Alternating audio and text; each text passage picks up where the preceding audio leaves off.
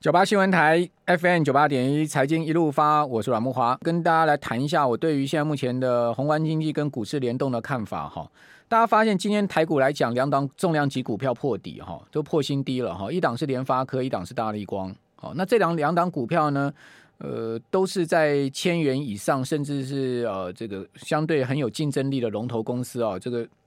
联发科曾经今年最高的时候来到过呃一千两百一十五嘛，哈，今年跌到了最低八百五十五，哈。那大立光更不要讲了，今年年初去年底的时候两千七，今年跌到了一千七、一千八都跌破了哈，所以刚好一张股票跌掉一百万了哈。所以说你说这两档股票这样破底哈，这大他们有什么样的共通的故事、共通性？哦，大家去想大立光跟联发科有什么相同的地方？他们都是做手机供应链的嘛。好，联发科是做这个手机晶片的，对不对？好，全世界最大的手机晶片供应者，好，四 G、五 G 加起来，好，就联发科，好，它是一个最大的晶片供应者，在手机的部分。那当然，联发科有进入到车用啦，进入到更多的呃其他的运用领域上面，但它最主要生意还在手机上面。好，那大力光就是做手机镜头了嘛。好，这个是塑胶镜片，它是 Number One。好，这个不管七 P、八 P 怎么 P 的，对 不对？它老大哥就是。尽管红色供应链崛起，好，但它还是这个最有竞争力，这都没话讲。那为什么股价会破底呢？为什么会这么疲弱呢？哦，就跟你讲说，景气不行了嘛。为什么？因为大家很想清楚一件事情：景气好的时候，你赚比较多的时候，你你会不会想换手机？哇，人家换 iPhone 十三，你还在用 iPhone 十，你就觉得我手机拿出来比一比，我就输人了嘛，对不对？所以我 怎样我也要这个一个月不吃不喝，我要换一支最新的手机嘛。好，就是说。这就是呃，当大家口袋有钱的时候，一定会想要换手机。当你日子真的过不下去的时候，你月底要吃泡面的时候，你再怎么样为了面子，你可能也没办法换手机了。哦，所以说，我觉得手机是一个景气非常重要的指标性。也就是说，当手机不行的时候，你就知道整个消费电子面就有问题了。那为什么消费电子会有问题？就是因为整个呃通货膨胀，现在资金退潮，整个经济景气的循环已经到末周期了，这就很明显。所以说。我为什么一再跟听众朋友讲说呢？你要注意这今年消费电子的这个状况。去年前年大家都在缺货啦，这个涨价啦，今年完全没有这种声音了。哦，今年告诉你反倒是库存堆积，对不对？好，然后呢，呃，这个市场预期不如状况。哦，下半年可能呃还要下滑。我看到都是这样的讯息，那就很清楚了嘛。那股票谁在卖？股票不是散户在卖，股票是知道内情的这些人在卖。什么人最知道内情？大家心知肚明了哈。好，那我要跟各位讲说呢，中期影响股市到底有什么样的事件不？好，我现在有一个直直播，现在我们有一个呃呃面板哈，大家可以看到我上面有一些叙述给各位看一下。如果你要看这个叙述文字的话，你可以看一下我们现在 YT 的直播。那中期事件部是这样，第一个呢。呃，美国即将进入财报周，哈，这个大型的公司啊，我们刚刚讲从银行股开始到科技股啊，一连串的大型的这个美国的这个重量级的财报，好，就在四月中开始要发布了，今年第一季哈。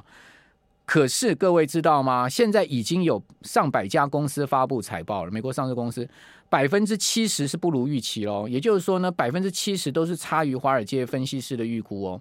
那你说等到四月中哦，这些大型公司发布财报的时候会好吗？哦，我个人认为大概好不到哪里去了哈。另外呢，五月初哦，五月四号、五号，美国联准会要举行最新一次的议席会议。那这两天新闻大家都有看到了，什么布兰纳德啦，什么呃地方银行的联准主席啊，全部每一个人都出来是放鹰派的声音。为什么他们要这样在这边放鹰派？他就告诉你，先跟你讲五月我们会要这样做了嘛，让市场先有预期了。哦，所以五月肯定升息两码，这跑不掉。之外呢，宣布缩表，哦，这也是跑不掉了。哦，所以从价从量的收缩，五月，哦，那连接四月中一直到五月，又有财报，又有这个联准会的问题。然后另外，乌俄危机现在目前看起来根本就不可能达成和和谈的了。哦，这个呃，不管这个布查事件到底是是是真是假，我们都不要去，也不要去多说这些啊，到底是怎么原因。不管怎么讲，现在目前看到就是现在。乌俄之间的一个仇恨，哈，跟危机是越来越深了，哦，所以说呢，和谈不但没有办法进，呃，和谈继续进行，但是根本不可能达成和解。有和谈有什么用？还有呢，最新各位看到油价居高情况之下，产油国有没有增产呢？没有。哦，这个 OPEC Plus 不但不增产，哦，还跟你讲我们增产没有能力增产，好，增增加一天九万桶，九万桶有什么用啊？俄罗斯一天五百万桶，哎，哦，你增加九万桶有什么用？伊朗哦，美国又去制裁伊朗，看起来伊朗这个和谈到底呃能达成吗？我看几率也好像看起来不大哦，因为大家要知道后面还有以色列了哦，还有那个产油国了哦，产油国阿联酋啊、沙乌地阿拉伯，他们跟伊朗是死对头，以色列跟伊朗是死对头，他们怎么会乐见美国跟伊朗达成和解和解呢？哦，所以中间还有很多国际问题。哦，另外呢，台湾就是说下个礼拜即将进入双王法说会，四月十三号大立光，四月十四号是台积电，就等着看吧。哦，台积电很关键哦。哦，资本支出也好啦，哦，这个对未来的财策展望也好啦，哦，这都很关键哈。所以中期影响股市的事件不不少哦。哦，先跟各位呃这个大体上先这样讲，基本上我认为美国物价不是已经濒临失控啊。各位看到这张图，你会发现美国物价是根本就已经失控了。哦。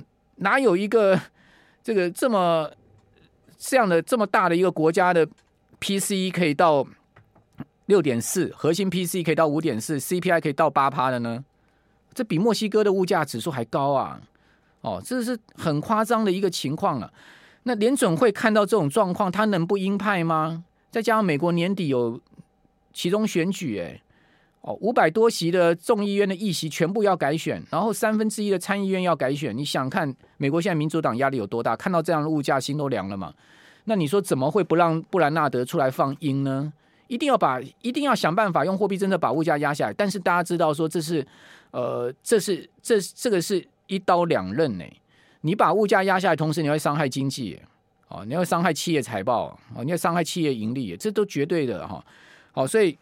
德银已经预估什么？他德银预估是濒临崩溃啊！大家可以看到今天最新的新闻说呢，美国明年经济要进入衰退。好，这是德德意志银行的预估，准不准我不知道了哈。但是我觉得，我个人觉得美国明年经济衰退，甚或今年底到明年初第二季、第三季经济衰退的几率可能高达已经百分之六十啊！这是我个人的看法哦。这是会不会真的衰退，我也不敢讲。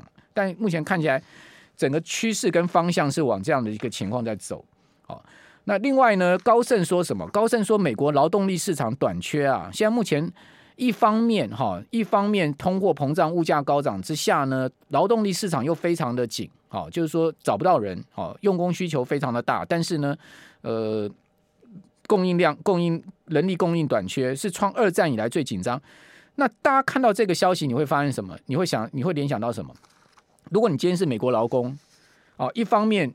这个市场需求这么大，一方面呢，物价又那么高，那你会要求老板不加帮不帮你加薪才有鬼嘞，哦，对不对？所以说，现在美国企业的人事成本一定大幅上升的嘛，因为一方面物价这么高，一方面呢，这个人力又短缺，所以美国企业一定要花更多的薪水，好，更多的呃成本去投入到这个人力的聘雇上面。那我请问你，企业盈利不会下来吗？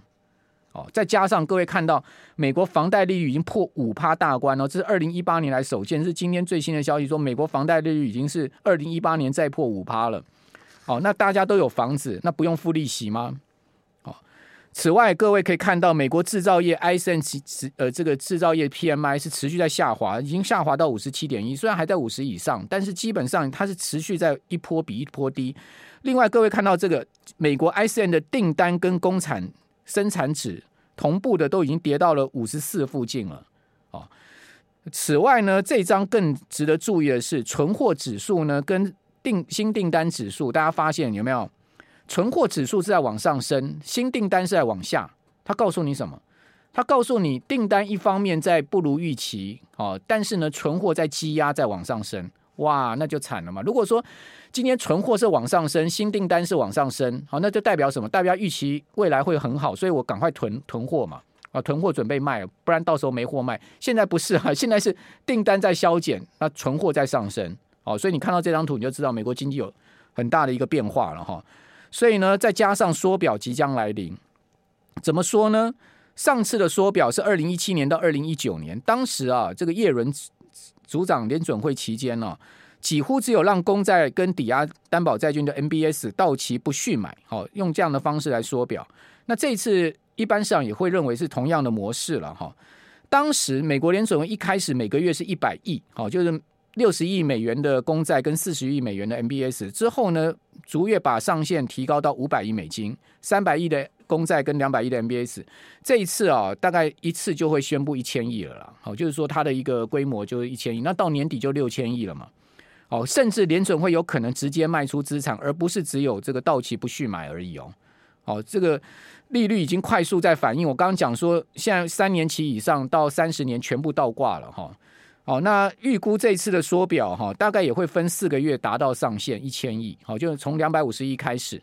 哦，不管怎么讲，从五月开始会四月中财报开始啊，美国财报开始就会面临到新一波哦，这个股市的一个压力。但现在目前可能就已经现在 pricing 在反映这种压力的预期了。哦，这个提供听众朋友参考。